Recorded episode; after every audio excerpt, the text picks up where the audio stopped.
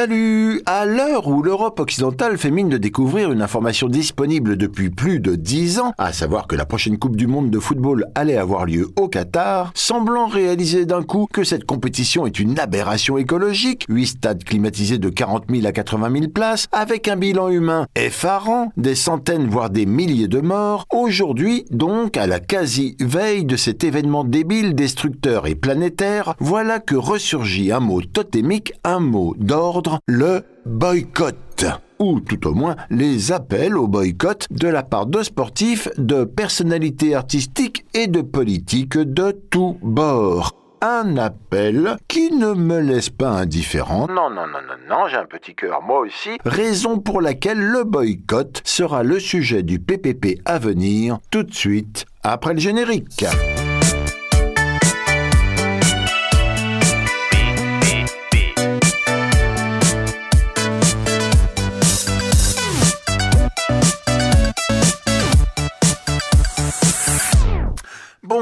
On y va avec les appels au boycott de la Coupe du Monde de foot au Qatar. Pour Vincent Lindon, on est dans un asile géant. Ce serait la Coupe du Monde des acteurs. Oui, je pense que je ferai une conférence de presse où je dirais je renonce à y aller. Bien, mais ce n'est pas la Coupe du Monde des acteurs, donc maintenant le footballeur Eric Cantona, qui ne regardera aucun match, et pour lui ce mondial est la caricature même de ce que l'homme est capable de porter en lui comme saloperie extrême. Depuis que je suis gosse, c'est un événement que j'adore, que j'attends et que je regarde avec passion. À la place, je me referai tous les épisodes de Colombo, ça fait longtemps que je ne les ai pas vus. Bien, bien, bien, Côté politique, Jean-Luc Mélenchon appelle les joueurs de l'équipe française à ne pas se rendre là-bas, estimant qu'on ne peut pas jouer au foot sur des cadavres. On ne peut pas jouer au foot avec des violents bornés obscurantistes comme ceux qu'on a là. Bon, ça c'est pour les mots, et sinon, au niveau des actes politiques, c'est un peu plus discret et moins engagé. Paris, Marseille, Lille et quelques autres villes de notre belle France ont annoncé qu'elles ne retransmettront aucun match de la Coupe du Monde sur des géant. On est bien embêté. Pour Jean-Baptiste Guégan, spécialiste de la géopolitique du sport, interrogé par TV5 Monde, c'est de la récupération politique de base. Quand il y a un problème sécuritaire qui va coûter de l'argent dans un contexte budgétaire contraint et qu'on y ajoute la crise de l'énergie avec l'explosion des coûts, on sait d'emblée qu'organiser une fan zone, ça va être difficile. Par ailleurs, il risque d'y avoir peu de monde, car il va faire froid. C'est beaucoup plus facile pour les mairies d'habiller ça en se disant vertueuse, en ne mettant pas d'écran géant et en disant boycotter le Qatar. Il a raison, JB, personne n'a envie d'aller se cailler devant un écran géant, alors qu'on est si bien au chaud dans les cafés avec des écrans partout et de la bière à volonté.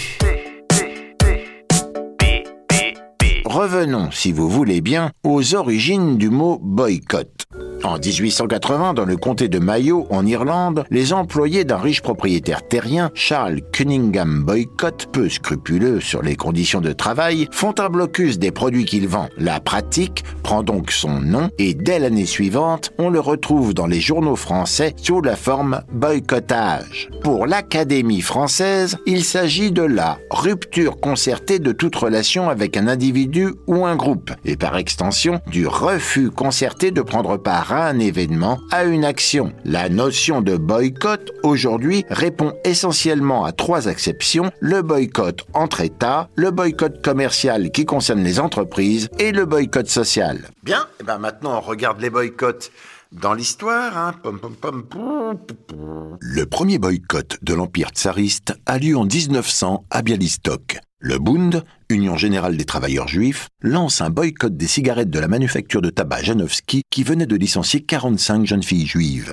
Ceux qui persistent à acheter des cigarettes Janowski se les voient arrachées et brûlées. Le patron, Fajvel Janowski, s'est empressé de réembaucher les jeunes femmes. En Inde, en 1930, le Mahatma Gandhi lance un boycott sur les impôts liés au sel contre l'Empire britannique. Un exemple suivi bien plus tard au début des années 70 aux États-Unis par les opposants à la guerre du Vietnam qui refusaient de payer la partie de leurs impôts allant aux dépenses de guerre. En 1933, le boycott antisémite en Allemagne est la première manifestation antisémite d'envergure organisée par les nazis après l'arrivée d'Hitler au pouvoir. En 1955, aux États-Unis, ce sont les bus Montgomery qui sont boycottés suite à l'affaire Rosa Parks qui, je vous le rappelle, avait refusé de laisser sa place à un passager blanc et à l'appel qui a suivi de Martin Luther King. 1973, Harvey Milk, conseiller municipal de San Francisco, initie un boycott des bières Coors dans les bars du quartier de Castro et plus globalement dans la ville de San Francisco à cause de ses positions anti-gays. Alors, super, alors on accélère, on accélère, on accélère.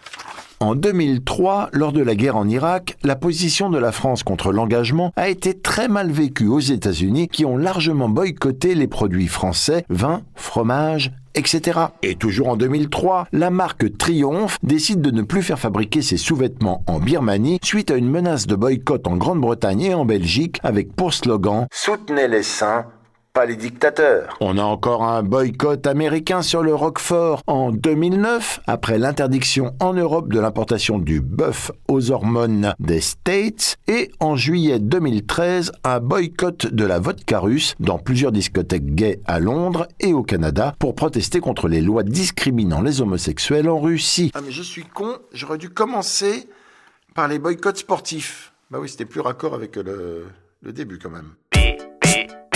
Pardon, pardon, pardon, pardon. Alors, du côté des boycotts sportifs et des JO en particulier. Dès les premiers Jeux de l'ère moderne organisés à Athènes en 1896, la Turquie, qui a pourtant prévu jusqu'à l'émission de timbres célébrant l'événement, décide au dernier moment de boycotter les Jeux en raison de l'animosité entre la Turquie et la Grèce. En 1956, l'Égypte, l'Irak et le Liban protestent contre la présence d'Israël aux Jeux de Melbourne. Dénonçant l'avancée israélienne dans le Sinaï, ils refusent de concourir à ses côtés. Pour leur part, l'Espagne, la Suisse et les Pays-Bas boycottent ces mêmes jeux pour dénoncer l'invasion des chars soviétiques en Hongrie. Sympa, non le sport? Ben, c'est sympa. Lors des Jeux de Montréal de 1976, les délégations africaines de 29 nations quittent la ville carrément la veille des compétitions car le Comité international olympique refuse d'exclure la Nouvelle-Zélande qui entretient toujours des relations sportives avec l'Afrique du Sud, exclu du mouvement olympique à cause de sa politique d'apartheid. Bien, bien, bien. En 1980, on a le boycott par les États-Unis, entraînant d'autres nations, des Jeux olympiques de Moscou pour protester contre l'intervention soviétique en Afghanistan. Opération réussie puisque 80 pays seulement y seront représentés. Notons que parmi ceux-ci, on trouve la France qui participe donc, mais qui tout de même ne prend pas part à la cérémonie d'ouverture. Non, non, c'est pas pour nous, on proteste un petit peu quand même. Bon, puis alors bien sûr, il fallait s'y attendre. Quatre ans plus tard, l'Union soviétique, avec 13 autres nations, boycottera en retour les Jeux olympiques de Los Angeles. PPP. Mais, mais, je vous avais promis des boycotts un peu débiles et crétins, alors en voici, en voilà, en vrac.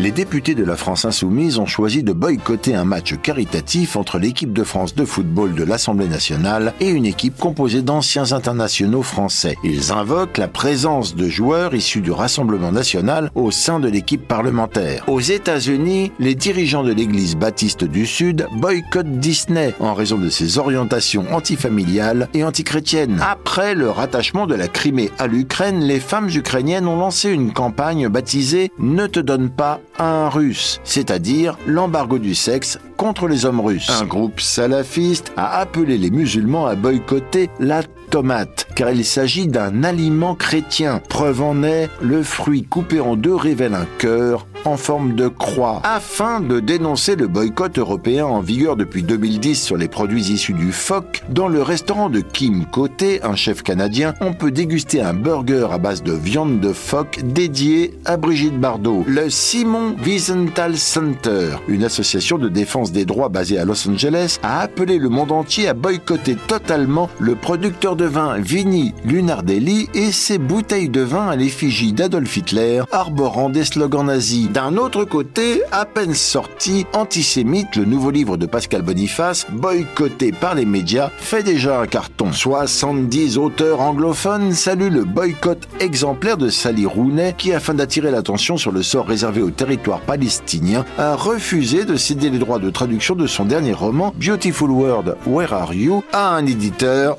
israélien. Beautiful World, Where Are You? Bonne question. Bon, petite pause. Petite pause,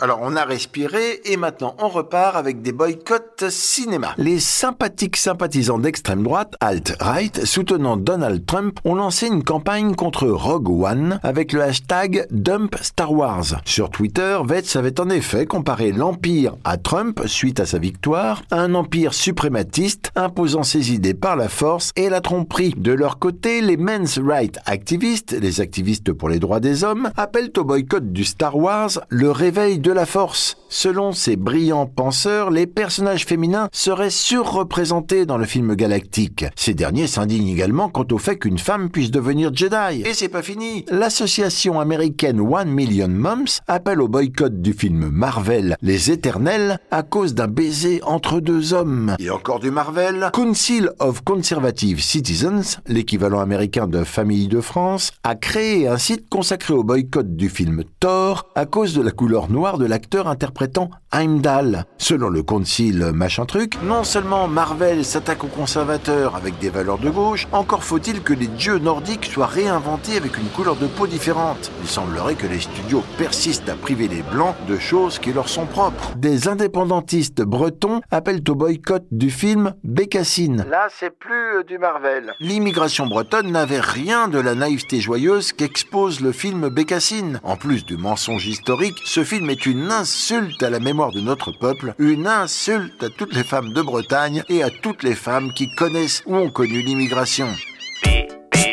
Côté musique, une pétition appelle au boycott d'Orelsan pour l'usage du terme mongol dans son titre L'odeur de l'essence. Pour l'association Route Nomade, si le sens de la chanson renvoie bien ici à une personne idiote et non aux gens de nationalité ou d'origine mongole, comprenez de Mongolie, son usage reste raciste et discriminatoire. Nous considérons que l'utilisation du terme mongol de cette manière est non seulement insultante, mais porte aussi atteinte à l'identité mongole et banalise le non-respect envers la dignité humaine.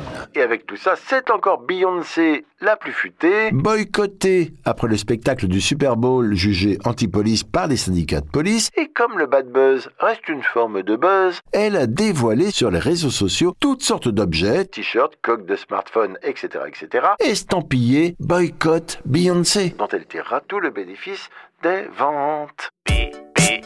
On continue le boycott, mais alors avec des produits moins culturels. Une femme, taille 38, appelle au boycott de Primark et dénonce sur TikTok les problèmes de taille auxquels elle a été confrontée avec cette marque qui crée d'après elle des vêtements aux tailles inadéquates. Elle prétend ne pas pouvoir rentrer dans un jean taille 42 alors qu'elle fait une taille bien inférieure.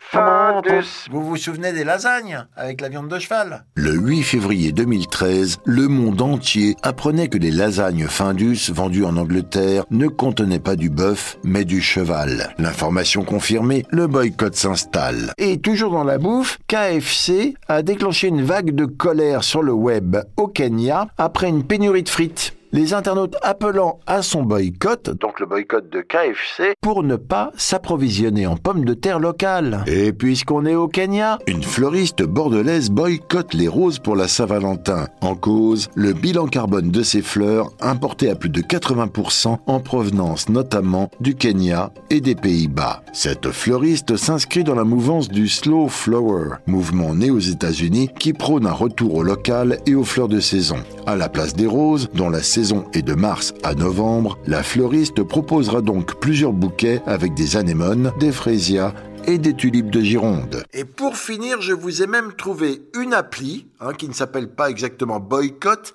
mais Boycott. Un bail comme acheter. Boycott. Yvan Prado, fondateur de Boycott, a créé cette application avec un but. Aider les consommateurs à faire leurs courses en fonction de leur éthique. Et cela en boycottant des produits issus de sociétés agroalimentaires ayant des pratiques peu vertueuses. Et là, vous allez me dire, mais que fait la police?